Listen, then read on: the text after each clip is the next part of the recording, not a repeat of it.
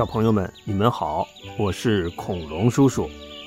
今天我们继续跟着小狮子阿黄和雪儿一起时空旅行，好不好？嗯，这一天，阿黄和雪儿来到了战国时期的燕国。他们边走边欣赏着燕国的风土人情。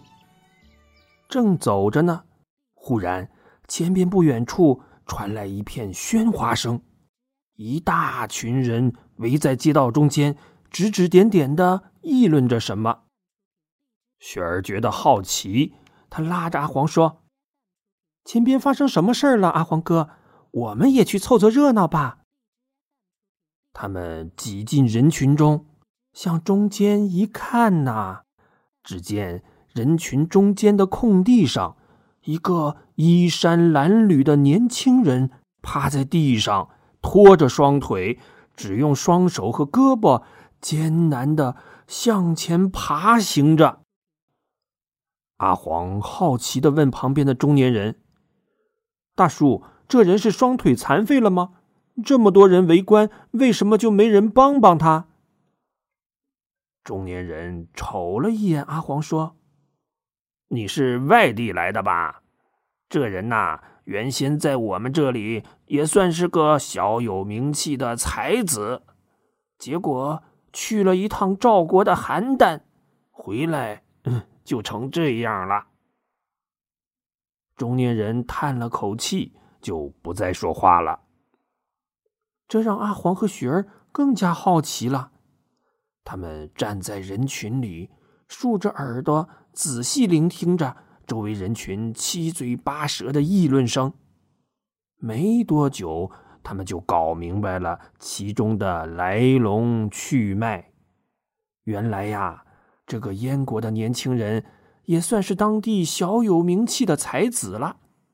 他很好学，就是不太自信，总觉得别人的东西比自己的好，别人比自己有能耐。比如啊，他刚买了一身漂亮衣服穿上，可是走到大街上一看，总觉得从身边经过的人都比他穿的好看。他在学堂里学习写字，越写越觉得自己写的丑，不如别人写的好。后来，他发现自己走路的姿势也越来越难看了。真是丑的呀，都不想走路了。这一天，他在门口无精打采的乘凉，忽然看见不远处有个人经过。那人走路的姿势非常好看，走得慢的时候稳重大方、斯文儒雅；走得快的时候又行云流水，像轻快的舞步一样。这燕国青年立刻就被吸引住了，不自觉的跟在那人后边，一步一步的学着人家的姿势。走了一段路，前边那人觉得不对头，回头一看，咦，后边怎么有个跟屁虫啊？就问：“嗯，你在干嘛呢？为什么跟着我？”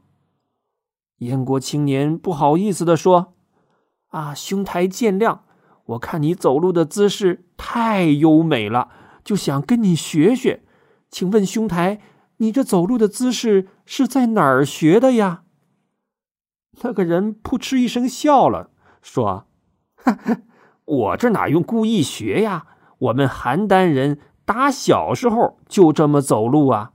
你这人真是莫名其妙。”说着，一甩衣袖，扬长而去。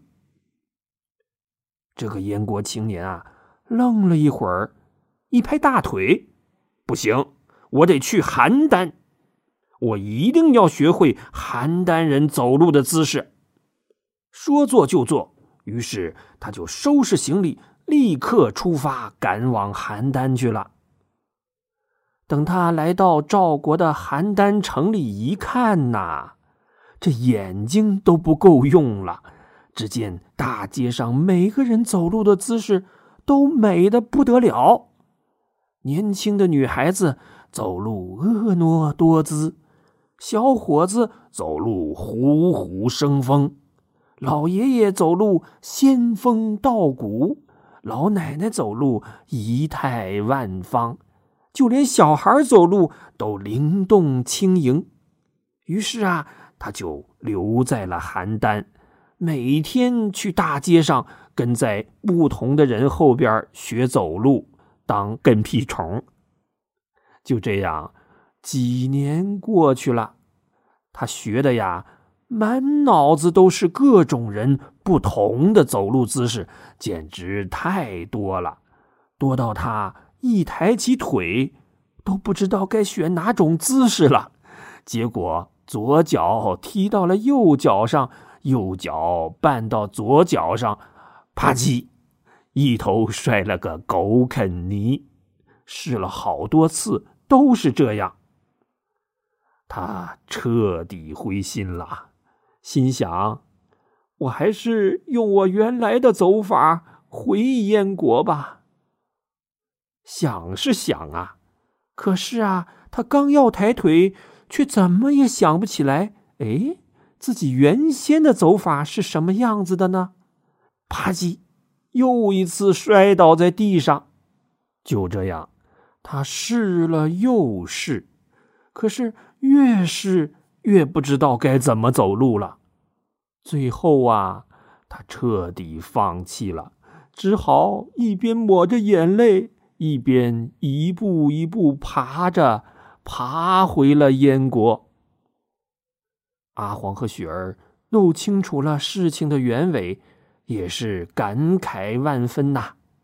雪儿说：“阿黄哥，你说这自卑多可怕！像他这样，为了变成别人，把自己是谁都给忘了。”阿黄也点点头说：“是啊，学到再多的东西，都要把它变成自己的，怎么也不该忘记做回自己才是最终的目的呢。”